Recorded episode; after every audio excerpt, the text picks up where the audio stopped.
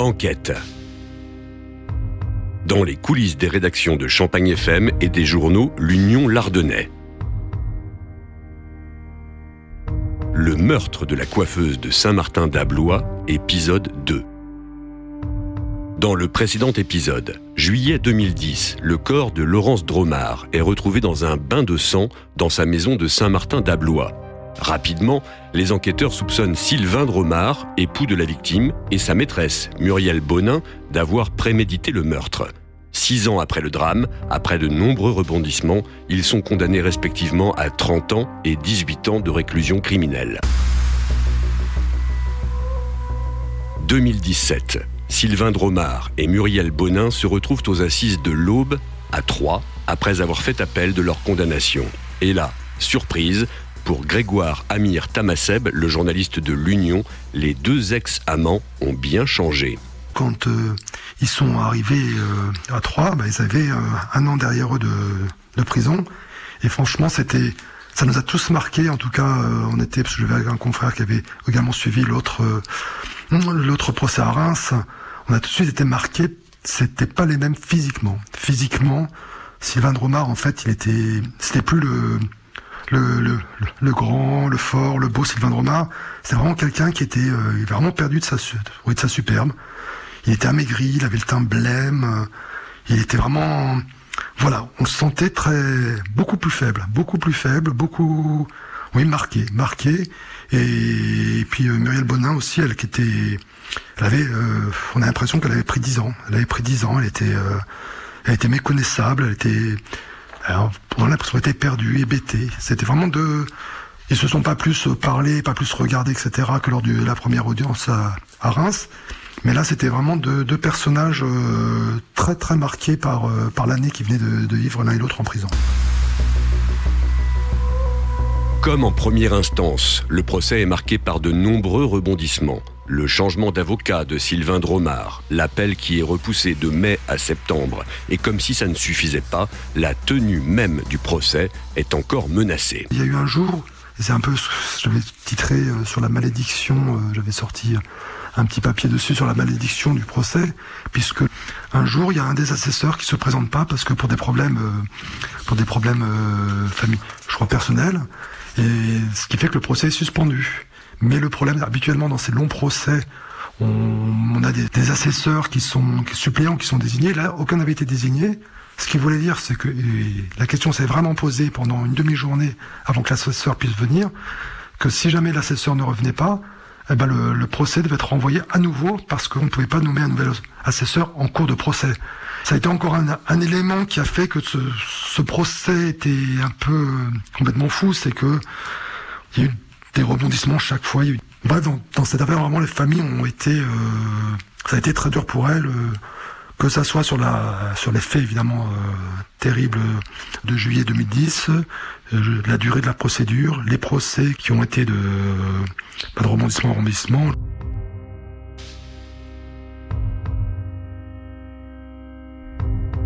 Au cours de cet appel, Sylvain Dromard change de stratégie de défense par rapport au procès de Reims. Cette fois, il veut convaincre les jurés de la culpabilité de son ex-maîtresse. Muriel Bonin n'est plus alors l'instigatrice, mais l'auteur du crime. On se rend compte qu'il va se perdre aussi un peu dans, ses, explications, dans ses arguments, dans ses versions. À un moment, il a, il a dit voilà qu'il avait concrètement vu aussi le frère de, de, Muriel, Bonin le soir sur les lieux du drame, qu'il allait, euh, mais que lui avait dit si jamais tu parles, on va tuer tes enfants.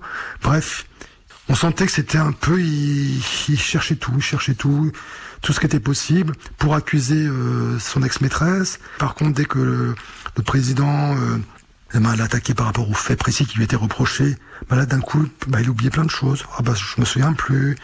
Dès que ça devenait un peu embarrassant pour lui, soudainement là il se il voulait pas répondre. Il se souvenait plus de rien. Quand la, présidente lui dit, mais vous vous rendez compte là, quand vous dites qu'il y a une sorte de contrat qui a été mis sur la tête de vos fils, si jamais vous parlez, là vous venez de parler, donc ça veut dire peut-être que vos fils sont en danger. il répondait, oui, oui. Et puis la présidente lui dit, mais vous dites ça sans sourciller. Ça vous aimez pas plus que ça? Euh, Si, si. Il répondait. On retrouvait le Sévin de en fait, assez voilà, assez impassible, assez insensible à tout, assez voilà. Donc et même son avocat avait dit. Euh, oui, c'est quelqu'un de détestable quand il pleure pas, quand on parle de sa femme, ou lorsqu'on entend parler de ses collections de conquêtes, euh, voilà, euh, de façon quand il parle de façon assez, assez vaniteuse.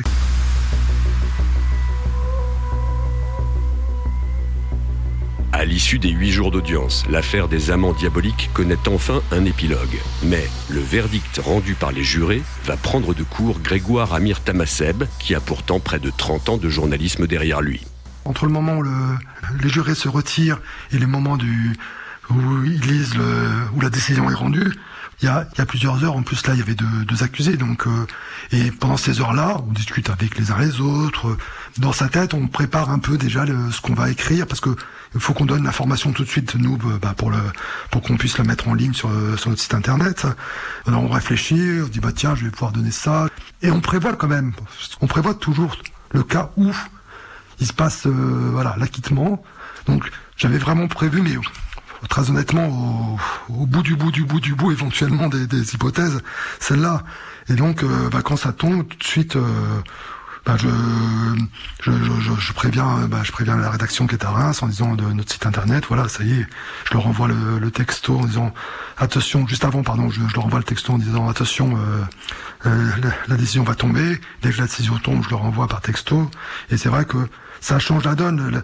L'article du lendemain qui, aurait dû être sur euh, sur un peu le bon bah la confirmation finalement euh, confirmé on voilà on appelle euh, prendre toute, toute tournure et totalement anglais sur euh, d'un côté de Romar condamné et de l'autre côté Bonin acquitté c'est l'information je dirais assez incroyable. Donc le papier du lendemain était axé avec une petite interview de Muriel Bonin à la sortie de prison voilà, on a l'impression de vivre un, moment un peu, oui, qui, sort de l'ordinaire quand même. Un acquittement après, après avoir été condamné à 18 ans de réclusion, ça arrive pas tous les jours.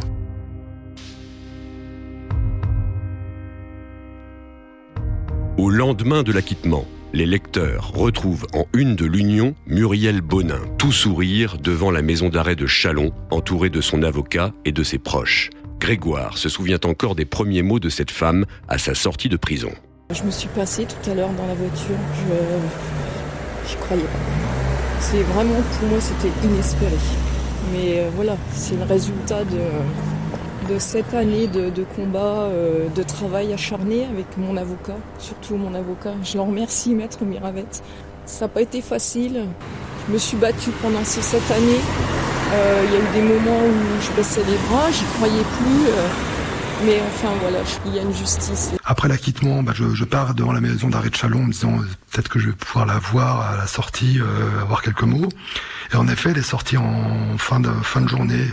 Et en sortant, en fait, elle me dit même, elle n'a pas tout à fait compris. Elle me disait, quand je pose la question de savoir au moment de l'annonce, euh, on a l'impression que vous n'aviez pas réalisé, elle me dit non, c'est vrai, je n'avais pas réalisé, c'est quand j'ai vu Maître Miravette se lever, venir vers moi, me prendre la main, là j'ai compris que c'était bon. Mais même dans le trajet du retour vers la maison d'arrêt, je ne réalisais pas. Je pensais encore à ma cellule, à mes co-détenus, éventuellement à ce que j'allais faire demain, reprendre le travail à la prison. Il y avait toute cette pression depuis le début du procès. Tout est ressorti au moment du verdict. C'était l'ascenseur émotionnel, des larmes de joie. En fait, elle n'a pas vraiment réalisé. Et c'est une fois sortie où elle était entourée de, bah, de son compagnon et de ses, de ses proches. Bon, bah que là, voilà, on sentait euh, devant la maison d'arrêt, elle était perdu, mais comme je pense on peut être perdu quand on vient de passer euh, bah, entre les faits, euh, ça faisait ça faisait sept ans euh, perdu, pas comprendre. oui, elle, elle, avait vraiment pas réalisé sur le coup, et je pense qu'on était beaucoup à pas à pas avoir anticipé forcément cette cette décision. Muriel Bonin, libre, refait sa vie avec son nouveau compagnon, loin du village marnais de Saint-Martin d'Ablois, où s'est produit le drame. Son ex-amant, quant à lui, n'ira pas au bout de sa peine de prison. Six mois seulement après sa condamnation en appel à 30 ans de réclusion criminelle, Sylvain Dromard est retrouvé mort dans sa cellule de la maison d'arrêt de Chalon en Champagne. L'autopsie conclut à un suicide après une surdose d'antidépresseurs. Après, bon, c'est difficile voilà, d'interpréter un tel geste. On a chacun voilà, une façon. Après, est-ce que c'est parce que voilà, il, il, est au bout du bout du déni, c'est-à-dire voilà jusqu'au bout pour lui que, en fait, pour lui, c'était d'être reconnu comme ça, ça y c'était fini, il savait que c'était, il avait 30 ans derrière lui, bon, il a, et à son âge, mais bon, il savait que 30 ans de prison, il reverrait plus ses filles, quasiment plus ses filles, et il était, voilà, il était très très très attaché à ses filles, donc est-ce que voilà, est-ce que le, fait que la, cour d'assises ait confirmé donc sa condamnation, sa culpabilité, pour lui c'était même si voilà, il se clamait innocent, est-ce qu'il pensait que ses filles euh, avec euh, voilà le reconnaissaient coupable et à partir de là pour lui euh, il n'y avait plus aucune raison de, vivre Est-ce que c'était aussi une façon de bah, de fuir jusqu'au bout le voilà la responsabilité de cet acte parce que parce que là, il n'avait plus aucun recours, euh, ce n'est de rester 30 ans en, prison. Donc, euh, ça fait partie, je dirais, sans doute du personnage, ce personnage euh, qui, bah, qui est un personnage qui, qui, était un personnage trouble dans tout ce que j'ai pu en voir lors des deux sessions d'assises. Dans le prochain numéro d'enquête, l'affaire Elisa Pilarski, le 16 novembre 2019, le corps de cette jeune femme enceinte, âgée de 29 ans, avait été retrouvé très abîmé par de nombreuses morsures dans une forêt de laine. Le chien ne, bouge pas trop, euh, euh, reste à proximité de ce qui semble être à Christophe un tronc d'arbre, et euh, en s'approchant, il réalise que ce n'est pas un tronc d'arbre, mais que c'est le corps d'Elisa Pilarski.